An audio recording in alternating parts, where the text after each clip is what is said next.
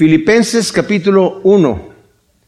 Es muy emocionante entrar en esta carta que muy conocida por, por su mensaje de gozo, ¿verdad? Que tiene, pero ¿saben qué? Eh, obviamente el apóstol Pablo habla mucho aquí de gozo, pero yo creo que uno de los temas centrales de la epístola es la unidad, la unidad.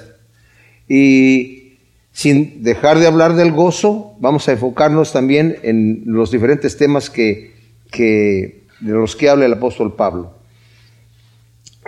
Filipos era una ciudad muy grande que abarcaba unos 15 kilómetros de, de diámetro, estaba situada al pie de una montaña en un llano muy fértil. La vía Ignacia, que era una vía principal que conectaba las diferentes ciudades del Imperio Romano y que a través incluso de, la vía marítima se juntaba con otra, otra vía importante que llegaba hasta Roma, comercial, pasaba por en medio de la ciudad. Fue fundada por Felipe II de Macedonia. ¿Saben quién es Felipe II de Macedonia? ¿No se acuerdan de haber estado hablando la semana pasada de Felipe II de Macedonia con sus parientes en su casa? con Moisés. ¿Te acuerdas de Felipe II de Macedonia? No, eh, casi nadie conoce a Felipe II de Macedonia, pero conocemos a su hijo. Su hijo fue Alejandro Magno, ¿verdad? Y al fundar esta ciudad, que antes se llamaba Crénides, que significa eh, fuentes de agua, estaba en un lugar muy fértil, le cambió el nombre, como se llamaba Felipe, a Filipos, ¿verdad? Entonces, esto lo digo porque muchas veces cuando leemos la Biblia, a veces no nos damos cuenta que estamos leyendo historia. Estos no son cuentos de hadas. Estamos leyendo historia de acontecimientos que han sucedido y muchas religiones están fundadas sobre cosas inventadas. Pero la escritura, obviamente, como vemos, incluso algunos de los que critican la, la veracidad de la Biblia se han llevado el chasco de que las eh, la arqueología ha demostrado evidencias claras de que lo que la Biblia decía era verdad. Por ejemplo, decían que Poncio Pilato nunca existió, que fue una invención de la gente y de los religiosos, de los que empezaron todo este movimiento cristiano. Y se encontró hace algunos años una placa que decía, esta calle fue eh, construida por Poncio Pilato, gobernador de Judea. Entonces, Cositas así, ¿verdad? Eh, creo que hasta encontraron el, el sello de notario de Baruch, el escritor de Jeremías. Imagínense, el Señor así como em, les eh, muestra ciertas cositas que suceden como para que veamos que lo que está en la escritura es real. Pero hubo un movimiento, obviamente, en, a fines del siglo XVIII, principios del siglo XIX, que se llamó la Alta Crítica en Alemania, y cuestionaban la Biblia solamente por cuestionarla. Y de ahí la gente, todo lo que les cuestionan, pues inmediatamente les interesa sin que haya ninguna evidencia. Pero aquí estamos leyendo historia. Ahora, esta ciudad en el 42 vino a ser una colonia romana, después de que en el año 356, como dije yo, Felipe II de Macedonia la, conquistó y le cambió el nombre a, Filipos. Eh, en el año 42 antes de Cristo llegó a ser una colonia romana después de que Marco Antonio y Octavo derrotaran a Bruto y a Casio, que fueron los asesinos de Julio César. La batalla se llevó a cabo en Filipos. Y muchos de los soldados se quedaron a vivir ahí y después llegaron más gente que, ahí. la ciudad mantenía con orgullo su carácter romano, de manera que su arquitectura, su administración era un modelo de la capital, ¿verdad? Parecía una mini Roma. La gente que había estado en Roma y de repente llegaba a visitar Filipos decía, oye, esto está muy parecido a Roma.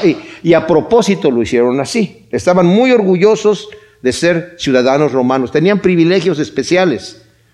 La, eh, ciudad, había ciertas ciudades de, de Roma que tenían privilegios especiales y Filipos era una de las más importantes con estos tipos de privilegios. Esto lo digo porque cuando empecemos a leer la historia, un poco de la historia de lo que sucede aquí en Filipos, eh, tiene mucho que ver este, el, cuidado que ellos tenían de guardar ese eh, privilegio que les había dado Roma, ¿verdad? De ser eh, privilegiados en eso. O sea, era tal que la adoración al emperador era un elemento importante de la vida religiosa de la ciudad. En diferentes lugares, en todo el imperio romano, el emperador romano llegó a ser como una divinidad, y se le adoraba a él como Dios. Es más, Roma permitía diferentes religiones, pero siempre y cuando un día al año la persona dijera, César es el Señor, que significaba César es Dios. Si le decía eso de esa manera, entonces ya le permitían, le daban permiso de seguir adorando a quien quisiera, porque había multitudes de dioses, ¿verdad? Los judíos no tenían que hacer eso porque sabían Roma que ellos preferían dar su vida y pues no les obligaban a hacer eso. Los cristianos al principio navegaron con la bandera de los judíos, pero después los judíos dijeron, no, ellos no son de los nuestros, entonces a los cristianos los obligaban a decir, César es el Señor, y si no lo decían, como no lo decían, los enviaban al, circo, ¿verdad? En donde eran arrojados a las fieras o a los gladiadores para morir. Entonces, esto es lo que vemos en la ciudad de, de, de Filipos. Ahora, Pablo junto con Silas, Timoteo y Lucas llegaron a Filipos por una visión de parte de Dios. Pónganle el dedo allí en, en, Filipenses y para entender perfectamente bien lo que está sucediendo ahí, vámonos a Hechos capítulo 16. En su segundo viaje misionero, Pablo, después de haber tenido algunos conflictos y haber pasado por algunas situaciones oscuras, ¿verdad? Tiene la intención, si leemos desde el versículo 6, viajaron a través de la región de Frigia, de Galacia, pues el Espíritu Santo les impidió hablar la palabra en Asia. Este no es el continente de Asia, sino Asia Menor. Era a donde Pablo quería llegar a continuar hablando la palabra y el Espíritu le impidió. Qué interesante, ¿no? Cómo el Señor de repente a veces nosotros estamos en, alguna situación y, y, nos frustramos porque los planes no nos salen como nosotros queremos, pero el Señor tiene un plan y está moviendo las piezas para que nosotros andemos en donde Él quiere que estemos, siempre y cuando estamos sensibles al Señor y, es, nuestra voluntad de servir a Dios, ¿verdad? Pero el Espíritu dice aquí que se los impidió. Y yendo a Misia intentaban ir a Bitinia, pero el Espíritu de Jesús no se los permitió también. Entonces, atravesando Misia, bajaron a Troas y se mostró a Pablo una visión de noche. Cierto varón macedonio estaba de pie y le rogaba diciendo, pasa a Macedonia y ayúdanos. Tan pronto como tuvo la visión, enseguida procuramos partir para Macedonia, persuadidos de que Dios nos había llamado para proclamarles el Evangelio. ¿Y saben qué? Hay un grupo de cuatro personas que podríamos decir son insignificantes. ¿Qué pueden hacer cuatro personas? Pues el Señor las utiliza de una manera tan poderosa que cuando entran a Filipos a predicar el Evangelio es la primera vez que pisa el Evangelio Europa. Europa. Va a ser justamente aquí cuando entren a Filipos. Dándose a la vela desde Troas, navegamos directamente a Samotracia. Al día siguiente llegamos a Neápolis y de allí a Filipos, primera ciudad de provincia de Macedonia y una colonia. Y en esta ciudad pasamos algunos días. En el día sábado salimos fuera de la puerta junto al río, donde suponíamos que había un lugar de oración. Sentándonos, hablábamos a las mujeres que se habían reunido. Ahora, eso es muy interesante porque Pablo usualmente llegaba a un lugar, a la sinagoga, a predicar el Evangelio. Ya si la sinagoga se abría, continuaba ahí, pero si se cerraba, se iba a los gentiles. Esa era la costumbre del apóstol Pablo en todos los lugares que iba. Pero cuando llegan aquí a Filipos, ni siquiera hay diez varones judíos para formar lo que le llaman ellos un minián, que es una reunión de oración, que no puede haber una reunión de oración, según ellos, si no hay diez varones judíos mayores de edad. Y después de tener un mínimo de 10 varones judíos, de ahí pueden considerar a empezar a, reunirse en, un, en, una sinagoga. Entonces no había sinagoga, no había minián, sino que, que había un grupo de mujeres que estaban en el río, de mujeres que se reunían. Eso ha de haber parecido como un picnic, ¿verdad? Un día de campo. Hay unas poquitas mujeres que usualmente llegan cuatro varones ahí a sentarse a hablar con ellas como les digo, desde el punto de vista técnico, diríamos, pues esto no va a resultar en nada. O sea, Pablo normalmente llegaba a las ciudades y había un grupo de gente que podía hablar y aquí, ¿qué va a hacer Pablo con, con, unas cuantas mujeres ahí en el río.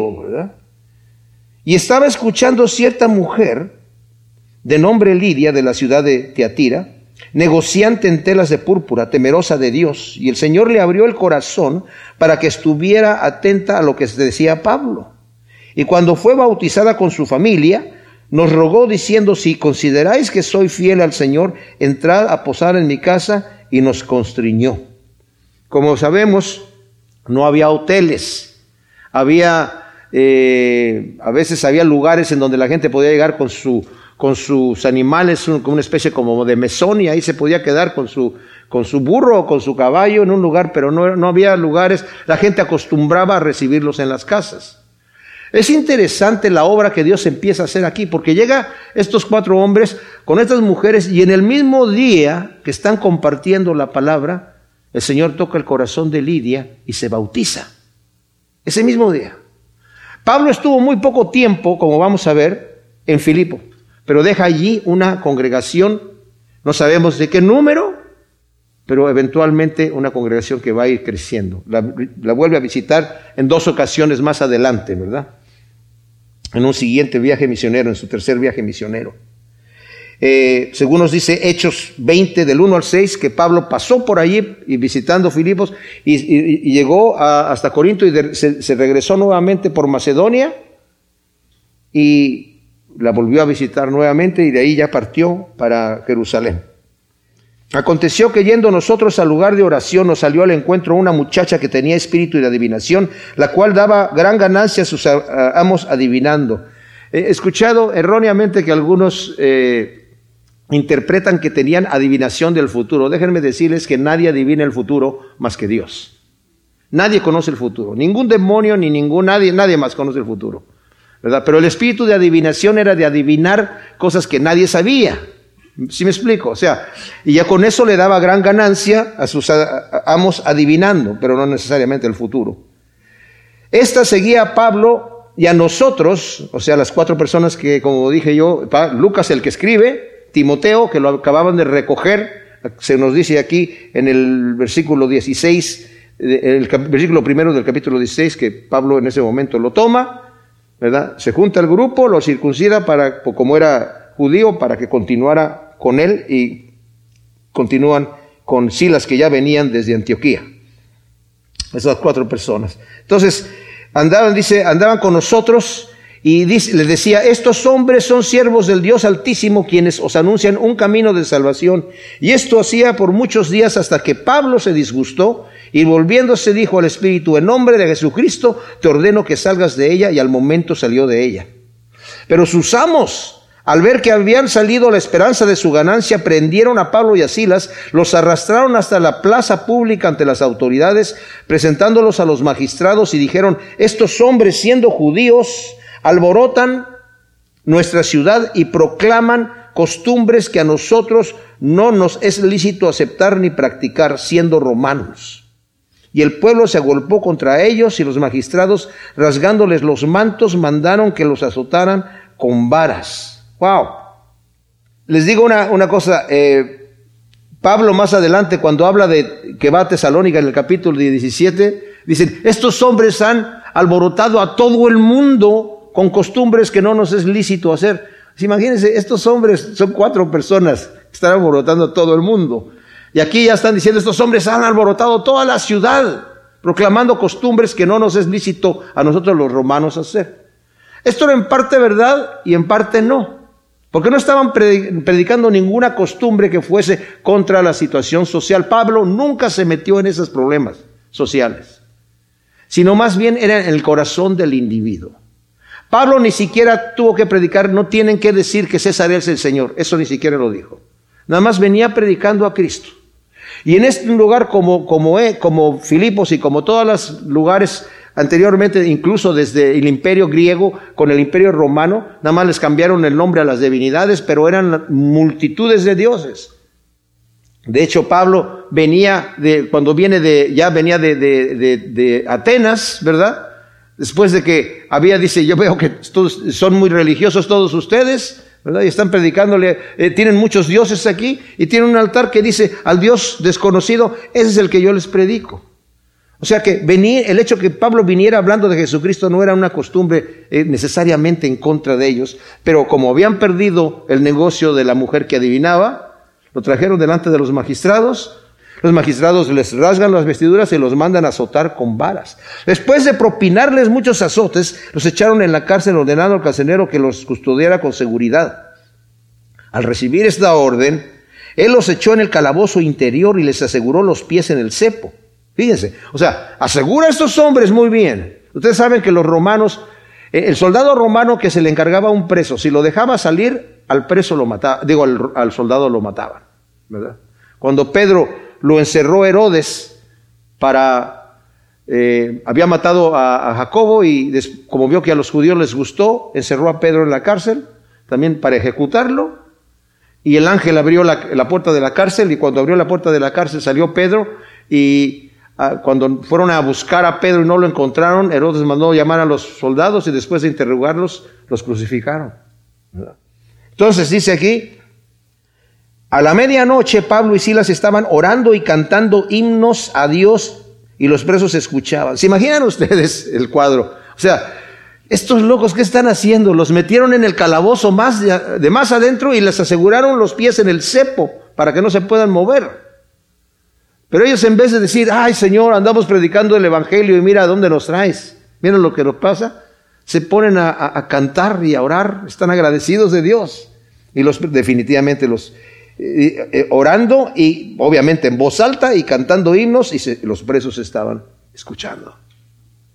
Qué testimonio tan tremendo. Repentinamente hubo un gran terremoto hasta el punto que fueron sacudidos los cimientos de la cárcel y al instante todas las puertas fueron abiertas y las cadenas de todos fueron soltadas. Despertando entonces el carcelero al ver abiertas las puertas de la cárcel, suponiendo que los presos se habían escapado, sacó la espada y estaba a punto de suicidarse, pero Pablo le dijo a gran voz, no te hagas ningún mal, que todos estamos aquí. O sea, yo me imagino los presos espantados del terremoto y de ver lo que había pasado después de que estos hombres estaban cantando. Ninguno de ellos dijo, sal corriendo, de haber dicho, mejor me quedo donde estoy, no sé lo que va a pasar. ¿verdad? Y cuando oyen a Pablo que dice, todos estamos aquí, con más razón, ¿verdad? Pidió entonces este señor, el carcelero, una luz y corrió adentro, lleno de temor, se postró ante Pablo y Silas y conduciéndolos afuera les dijo, señores, ¿qué tengo que hacer para ser salvo? Mis amados, esto solamente Dios lo puede hacer. Tú no puedes decirle a una persona, a ver, di lo que se te ocurra. ¿Qué puedo hacer para ser salvo? Uno entre un millón, yo creo. Y si lo dices, porque el Señor le tocó el corazón. Entonces dice, contestaron ellos, cree en el Señor Jesucristo y serás salvo tú y tu casa. Ahora eso que seas salvo tú y tu casa no quiere decir que si yo me salvo se salva toda mi casa automáticamente. Cada uno tiene que tomar su decisión. Y esta es una promesa a él porque sabía de parte de Dios que ellos iban a aceptar, porque van a escuchar la palabra de Dios, se la van a aceptar, ¿verdad? Como le pasó en la casa de Cornelio. También tomándolos en aquella hora de la noche les lavó las heridas y al instante fue bautizado él y todos los suyos. Y los hizo subir a la casa y les puso mesa y se regocijó grandemente con toda la casa de haber creído a Dios. Cuando se hizo de día, los magistrados enviaron los alguaciles diciendo, suelta a aquellos hombres. Y el carcelero les comunicó a Pablo el mensaje y los magistrados han enviado para que seáis soltados, así que salid ahora y marchaos en paz. Miren lo que hace Pablo. Pero Pablo les dijo, luego de azotarnos públicamente, sin sentencia previa, a pesar de ser ciudadanos romanos, y echarnos en prisión, ahora quieren sacarnos encubiertamente, pues no, que vengan ellos mismos a sacarnos. Oh, esto era, eh, era tremendo. A un, a un ciudadano romano sin sentencia no se le podía hacer nada. Estaba protegido por Roma. Y estos hombres, estos magistrados estaban cuidando su posición privilegiada que tenían de parte de Roma. Si esto llega a oídos de César, se les quitan los privilegios y a estos tipos incluso hasta los pueden, no sé qué harían con ellos. Como que eh, delante de toda la gente azotaron a unos ciudadanos romanos que eh, eh, ese tipo de violación legal era muy, muy penada. Por eso dice que aquí los alguaciles refirieron a los magistrados todas estas palabras y al oír que eran romanos tuvieron temor entonces fueron y le suplicaron, sacándoles, le solicitaron que se fueran de la ciudad y ellos entonces saliendo de la cárcel entraron a casa de Lidia y cuando Vieron a los hermanos, los consolaron y salieron. Lo que sucede aquí, mis amados, es esto. Llegan delante de la... De la ¿Se imaginan ustedes lo que pasa en, este, en estos pocos días en Filipos? Unas cuantas mujeres están allí a la orilla del río orando, se reunían a orar. Llega Pablo con sus amigos y al ver que son, están orando y que son judíos, les habla del Señor, ellas reciben Lidia, y me imagino que el resto de las mujeres, obviamente algunas de ellas también, ¿verdad? El Evangelio. Las invita a su casa, pero todavía no hay congregación. Entonces el Señor usa un carcelero. Se dice, yo ya tengo un plan, ¿verdad? Para que la iglesia crezca en este momento rápidamente. Y el carcelero seguramente estaba en su casa y le dijo a su mujer, bueno, mi amor, me voy entonces ya a la cárcel a cuidar a, los presos y regreso en la mañana a desayunar y después continuamos nuestro día. Pero llega a la, cárcel y está ahí todo tranquilo. Le entregan a Pablo y así las metan estos hombres, Timoteo y, Lucas los han de haber dejado afuera, ¿verdad? Los meten, asegúrate bien, que, ok, los vamos a meter en el cepo y van, todos van a estar ahí, ¡pum! Entonces eh, ellos empiezan a orar, el carcelero está oyendo también, que están orando, que están cantando, y de repente tiembla la cosa y, el carcelero cuando ve que se rompe, que, que, que, se abren las puertas, que se les caen las cadenas, y casi no había luz porque él pide luz para entrar, ya se iba a suicidar si los presos se salen de ahí. Pablo le dice, no te hagas daño, que estamos todos aquí. Y sacándolos afuera les dice, ¿qué tengo que hacer para ser salvo? O sea, había escuchado las oraciones, había escuchado los cantos, había visto algo sobrenatural, tal vez había visto a la mujer que tenía espíritu de adivinación y había visto, tal vez había escuchado algo del mensaje de Pablo que estaba predicando. Yo no sé. Pero lo que sí sé es que lo primero que este hombre dice es, ¿qué tengo que hacer para ser salvo? Cree en el Señor Jesucristo, dice, va a ser salvo tú y tu casa. Cuando habla de casa aquí, no se refiere solamente a su familia inmediata. Se refiere a todos los parientes que estaban allí, que los manda a llamar para que vengan a escuchar a este hombre, como en la casa de Cornelio, que ya tenían una comunidad ahí lista para escuchar. Escuchan el mensaje y creen, ¿verdad? Le lavan las heridas a Pablo y todo eso, y luego le dice el carcelero, bueno, te voy a tener que volver a llevar a la cárcel, porque sí, sí, vamos a la cárcel, y lo ponen en el cepo otra vez, ¿verdad? Con mucho cuidado y cariño. Y luego eh, mandan a decirles que los libere, entonces dicen, no, que vengan ellos a sacarnos. Entonces Pablo ya regresa, ya cuando los sacan los magistrados y les piden que por favor se vayan, confortan a los hermanos, pero ¿quién estaba ahora ya? Que se reunían en la casa de, de Lidia, pues también el carcelero con su familia, con su casa. Entonces ya se crea una iglesia allí, aunque sea una iglesia pequeña, empieza a creer. Y les, como vamos a leer aquí en la carta de Filipenses, los anima porque va a haber persecución. Es necesario que a través de muchas tribulaciones entremos en el reino de Dios.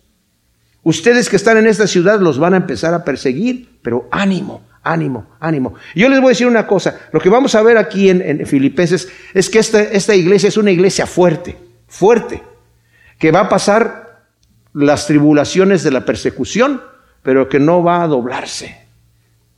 Y por eso esta carta es una carta importantísima donde Pablo le está hablando con mucho cariño, con mucho afecto. Era una iglesia muy especial a esta iglesia que, como dije yo, la primera en Europa. Capítulo primero de Filipenses. Ya vimos el trasfondo de cómo Pablo funda la iglesia de Filipos y ahora, después de que Pablo termina su viaje misionero, su segundo viaje misionero, regresa nuevamente a Antioquía, está un tiempo ahí y después sale en su tercer viaje misionero y en su tercer viaje misionero pasa de nuevo a visitar a las iglesias, pasa por Filipos, continúa, se va a Grecia, llega hasta Acaya, a Corinto, de ahí se regresa y vuelve a visitar Filipos. Para entonces la iglesia de los filipenses ya le habían entregado a Pablo una ofrenda era la región del norte, o sea, de la parte de, Europa, era pobre. La región de Acaya del sur, donde estaban los corintios, era una región rica. Como vamos a ver aquí, los filipenses estaban soportando económicamente a Pablo, estuviese donde estuviese, siendo una iglesia pobre. Y Pablo a los corintios les dijo, de ustedes yo no he pedido nada ni lo voy a tomar porque no quiero que se me critique, que yo, ah, mira, por eso se va a Corinto a predicar, porque ahí hay, ahí hay billete, ¿verdad? Dice, no, yo no quiero eso, ¿verdad?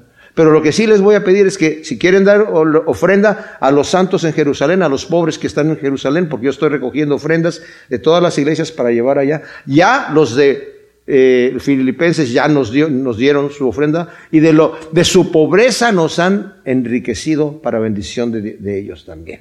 Entonces, este es, este es el trasfondo que hay. Pero cuando Pablo termina, fíjense este detalle, cuando termina su viaje, tercer viaje misionero, se va a Jerusalén. Cuando llega a Jerusalén, los hermanos de la iglesia de Jerusalén le dicen, oye Pablo, por ahí se dice que tú andas eh, diciendo que los judíos no tienen que guardar la ley de Moisés y aquí hay muchos judíos que se han convertido y están escandalizados de que tú dices que ya no hay que guardar la ley de Moisés y estos son temerosos de Dios y guardadores de la ley. Bueno, Pablo no le andaba diciendo a los judíos que no guardaran la ley, pero a los gentiles solamente. El mismo Pablo iba a hacer un voto cuando fue a Jerusalén. Dice, ya que viniste a hacer un voto aquí, te recomendamos que tomes a unos jóvenes para que tú pagues sus gastos para que se rapen la cabeza antes de hacer su voto, como era la costumbre.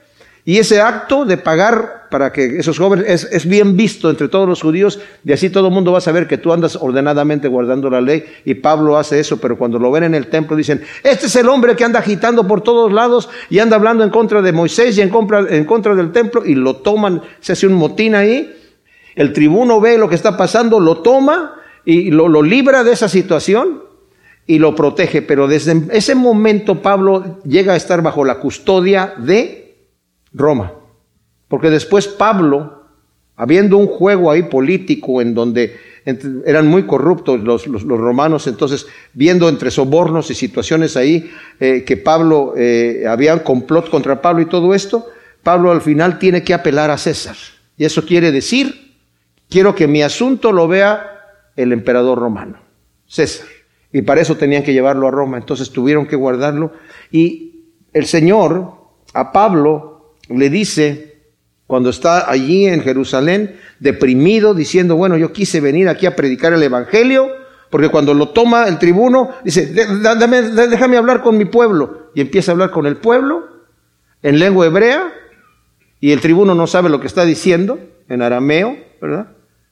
Y de repente cuando está hablando de toda la historia, llegar a la forma que les gustaba a los judíos oír sus mensajes, ¿verdad? La historia de sus padres y todo esto. Y al final cuando habla de que el Señor dice, estuve aquí en una visión y el Señor me dio una visión eh, que aquí no me iban a recibir. Yo dije, sí Señor, no, que no te van a recibir.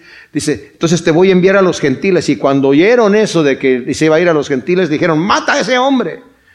Y el tribuno dijo, ¿qué, qué, qué, qué dijiste? ¿Verdad? Entonces, bueno se hace todo ese conflicto y Pablo está deprimido. Yo quise traer el Evangelio a mi nación, me muero por decirles el Evangelio y ahora están así. Ahora fallé. ¿Para qué hable de los gentiles? No sé si pensó esa cosa, ¿verdad? Pero el Señor se le aparece y le dice, Pablo, ten ánimo, porque yo te voy a enviar a Roma a predicar. Como predicaste aquí, vas a predicar en Roma. O sea, el Señor le dijo, hiciste bien, lo que hiciste lo hiciste bien. Era lo correcto hacer. Ahora vas a ir a Roma. Lo que no sabía Pablo es que no iba a ir como él quería. Él quería ir con libertad, ¿verdad? A llegar allí, a la iglesia, a ver si usas púlpito, Pablo, o no o usas mesita. Bueno, no sé, lo que sea, ¿verdad? Lo que sea. A predicar, eh, vamos a, a la jardín a predicar allá. No, va a llegar preso y va a estar en una cárcel. Pero el Señor tenía un plan mayor, como vamos a ver aquí. ¿Quién iba a llegar a ver a un judío loco, hablando de, un supuesto judío también resucitado? ¿A quién iba a interesar eso de la gente de Roma? A nadie. ¿A la gente de la casa de César? ¿A cualquier soldado romano? No. Pero ahora estaban obligados de escucharlo, ¿verdad? Y como vamos a ver, al final de la carta dice, los de la casa de César los saludan a ustedes, los filipenses. O sea, hay gente aquí que ha ganado por causa del Evangelio en la cárcel. El Señor lo utilizó. ¿Y cómo el Señor ha utilizado a muchos? Que decimos, oye, ¿cómo ese pastor que no tenía la culpa lo metieron a la cárcel y no ha podido salir? Pero allí está predicándole a gente que no iba a escuchar de ninguna manera la palabra de otra manera. está trabajando, haciendo. El Señor lo, lo llevó allí. Y vamos a ver que Pablo va a decir, yo estoy puesto aquí por el Señor. No es que llegué a esta situación por un, un peligro, una situación. No, aquí el Señor me puso y esto es lo que... Y, y, y Pablo desde Roma está escribiendo esta carta y es una carta llena de gozo. En vez de que Pablo diga, ay, no, tiene que animar a los filipenses a decir, ánimo, ánimo. Estoy donde el Señor quiere que yo esté. A mí lo único que me interesa es predicar el Evangelio donde el Señor me lleve. Las circunstancias no importan. Mis amados, las circunstancias que el Señor hace que pasemos nosotros es para nuestro beneficio. A veces no vemos. Yo veo aquí caras de personas que han perdido seres queridos, de personas que han perdido trabajo, de personas que han tenido situaciones terribles en su vida, familiares. Y aquí están, dándole gracias a Dios, siguiendo adelante. Porque, ¿saben por qué? Porque el Señor tiene un plan a largo plazo. No es de ahorita, no es de aquí. Pero aquí, como predicaba hoy en la mañana a otra iglesia, el Señor nos está llevando paso a paso, mis amados, y necesitamos cobrar ánimo. Como cuando va uno al gimnasio y el instructor no te dice, a ver, dame 24 más de esas. No, o dame 50. Una más, una más, una más, ok, o, una más, y una más, una más. El Señor también nos dice, uno más, uno más, un, un, uno, uno más que Señor, un minuto más, un minuto más. Y luego esos minutos se van a hacer hora. Y luego se va a hacer día. Y no te preocupes por lo de mañana. Uno más. El Señor es que no puede. No, sí puedes. Uno más. Uno más. Uno más. Así nos va llevando el Señor. Entonces Pablo y Timoteo, dice el primer versículo, siervos de Jesús el Mesías, a todos los santos en Jesús el Mesías que están en Filipos, con los obispos y los diáconos. Gracia a vosotros y paz de Dios nuestro Padre y del Señor Jesús el Mesías. mis amados, Pablo va a utilizar una forma tradicional de la escritura de cartas en aquel entonces para de una manera totalmente ingeniosa predicar el Evangelio, aún en la salutación y en el formato de la carta. Pablo pudo haber dado un saludo así, formal, vacío, pero lo tiene lleno de contenido lleno de contenido. Hace algunos cambios porque la gente acostumbraba así. Primero se presentaba la persona que estaba escribiendo, no era como nuestros días que vemos nuestras cartas, ¿verdad? Eh, fulano de tal, o querido fulano de tal, o, como, o estimado fulano de tal, ¿verdad? Y al final hay que ver, si no trae un membrete, no sabemos de dónde viene, hay que ver al final quién, quién la firma, y ahí vemos el autor. No, acá se presentaba primero el autor de la carta, el destinatario, Luego se hacía un saludo normal y muchas veces el saludo venía con, con una, eh, ¿cómo se llama?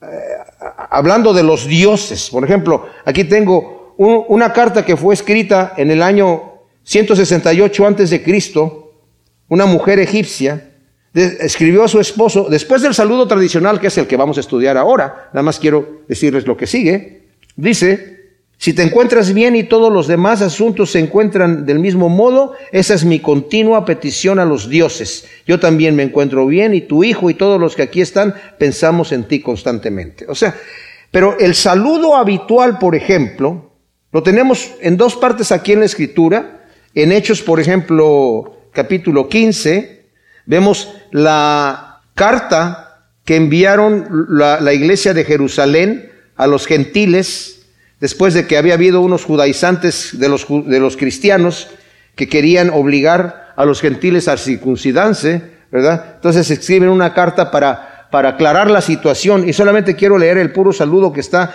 en el versículo 23. Dice, y escribieron por mano de, de ellos los apóstoles y los ancianos hermanos, a los hermanos de entre los gentiles que están en Antioquía, Siria y Cilicia, saludos. Esa era la costumbre. Nosotros, a ustedes, saludos.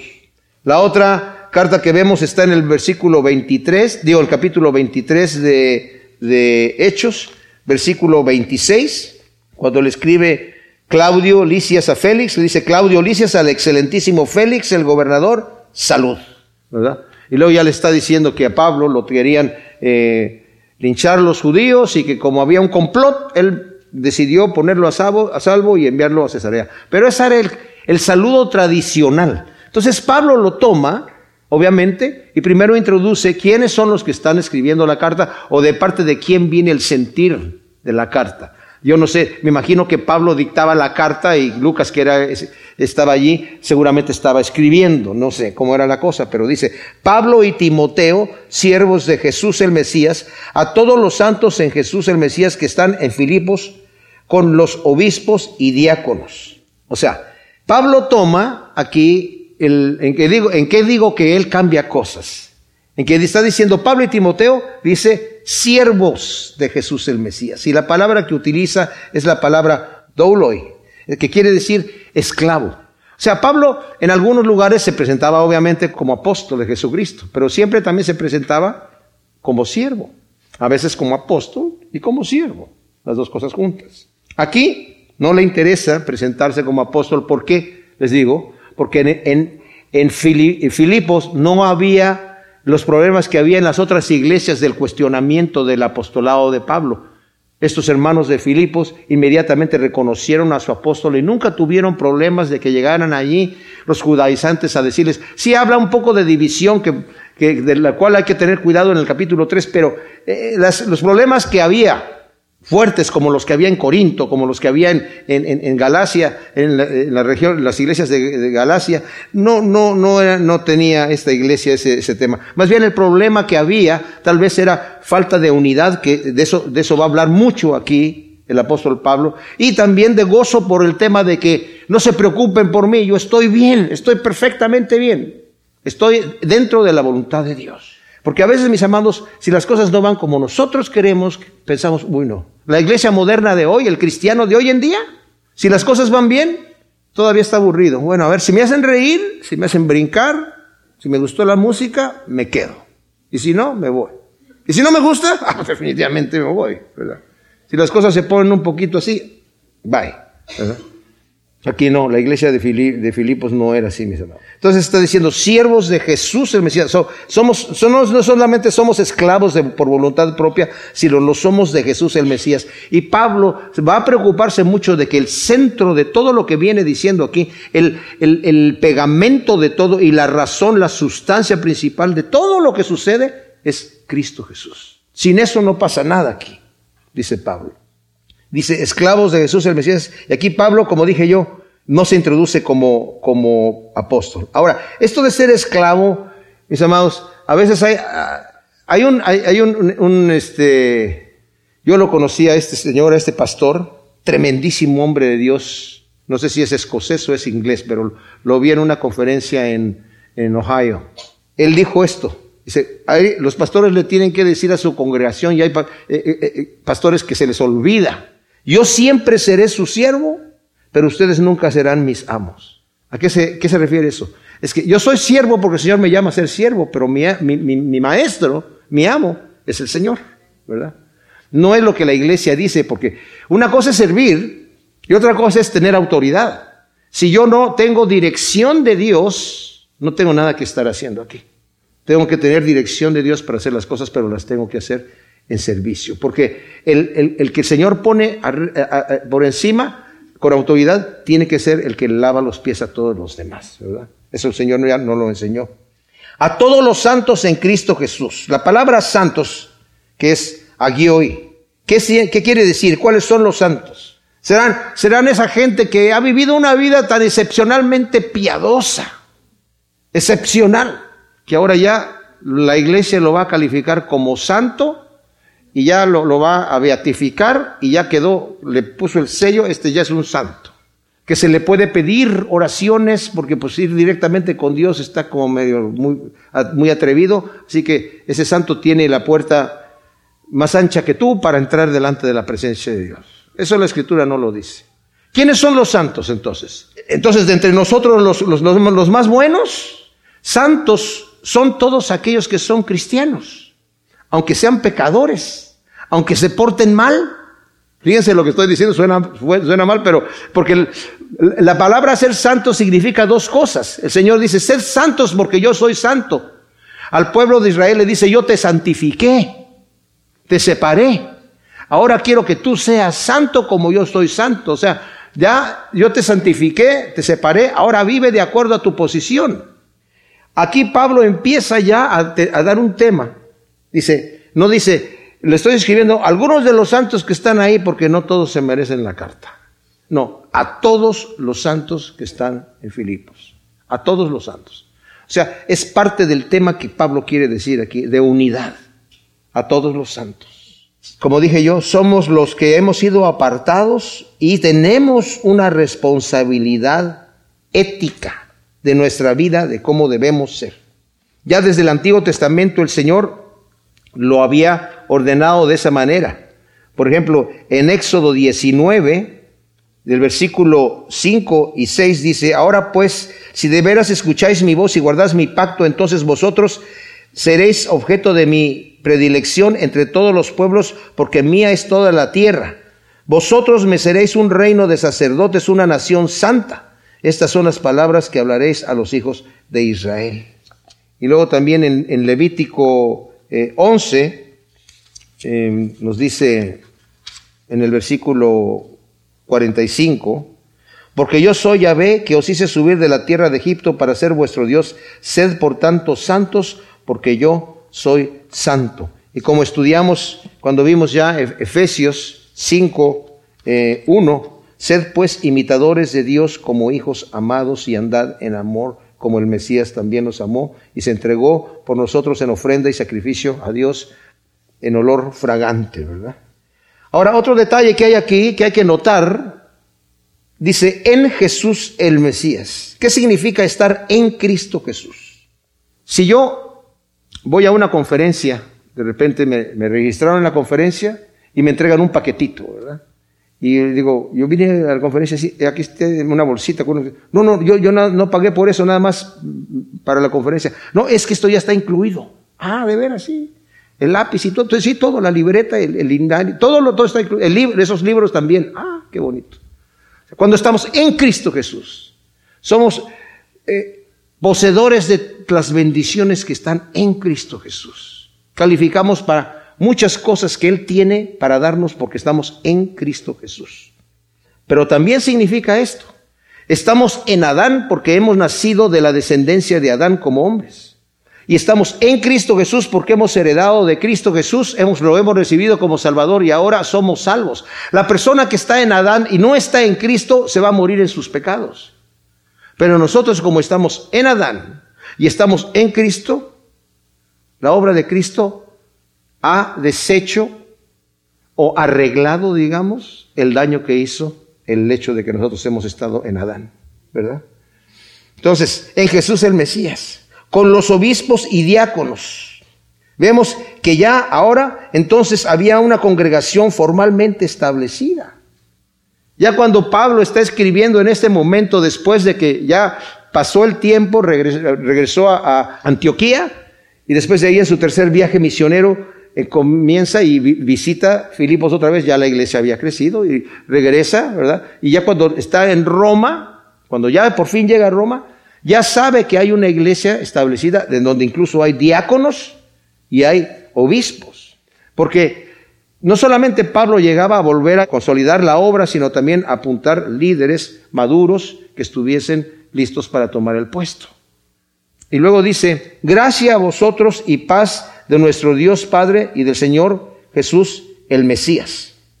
Aquí también Pablo toma y, cambia algunos de los conceptos que había de los saludos en aquel entonces. había un saludo, ya ve, como dijimos, fulano de tal, y como acabamos de leer, ¿verdad? Los cristianos de la iglesia de, Jerusalén, a los eh, cristianos que están entre los gentiles, saludos. Claudio Licias, a Félix del gobierno, saludos. La palabra saludos es la palabra chatrein y Pablo la cambia a charis, que significa gracia. O sea, no es que la gente se saludaba, gracia. No, no, no. El Pablo la inventó allí, ¿verdad? Más adelante otros la empezaron a copiar. Pero Pablo está hablando aquí de una gracia especial, no está hablando así de una cosa. Y luego también el, el la paz es el, saludo judío, shalom en hebreo, y en griego es Irene. Entonces, eh, Pablo no quiere que las palabras que usa hagan solo la función de un saludo, sino que tengan un significado profundo. Gracia. Es la gracia de nuestro Señor Jesucristo que siendo rico se hizo pobre para que mediante su pobreza llegásemos nosotros a ser ricos, nos dice 2 de Corintios 8, 9. Es la gracia por medio de la que los creyentes se mantienen firmes, ya que a través del sacrificio de Cristo en la cruz, Dios ha expiado sus pecados y ha puesto fin a la enemistad entre Dios y su creación.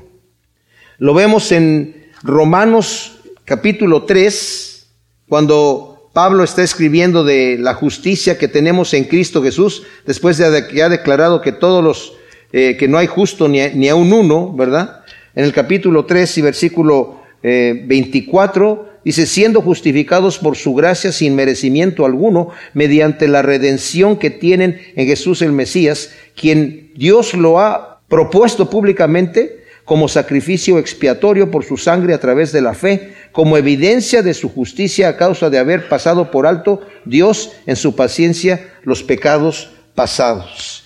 Y luego en el capítulo 5, versículo 1 y Dios dice, por tanto, habiendo sido declarados justos por la fe, tenemos paz ante Dios mediante nuestro Señor Jesucristo, por medio de quien también hemos obtenido derecho de entrada a esta gracia en la cual estamos firmes y nos gloriamos en la esperanza de la gloria de Dios. O sea, la gracia y la paz. Vemos en estos dos versículos, la paz que Pablo menciona en el saludo hace referencia a la reconciliación que por la gracia hemos recibido nosotros por medio de la misericordia de Dios, como acabamos de leer en el versículo 1 y 2 de Romanos 5. Y de esta manera, mis amados, Pablo utiliza el saludo que podría haber sido simplemente formal y vacío de contenido teológico para recoger elementos principales profundos que posteriormente va a hablar de ellos en la carta. Pues ese es todo el tiempo que tenemos ahora, el puro saludo. Así que continuamos eh, el, siguiente domingo con el, está tremendo lo que viene en toda esta carta, mis amados, y yo creo que vamos a ir despacio para que podamos saborearla bien. Gracias te damos, Señor por tu palabra y te pedimos que tú siembres todas estas cosas en nuestro corazón como una semilla en buena tierra para que dé su fruto, asiento por uno en el nombre de Cristo. Amén.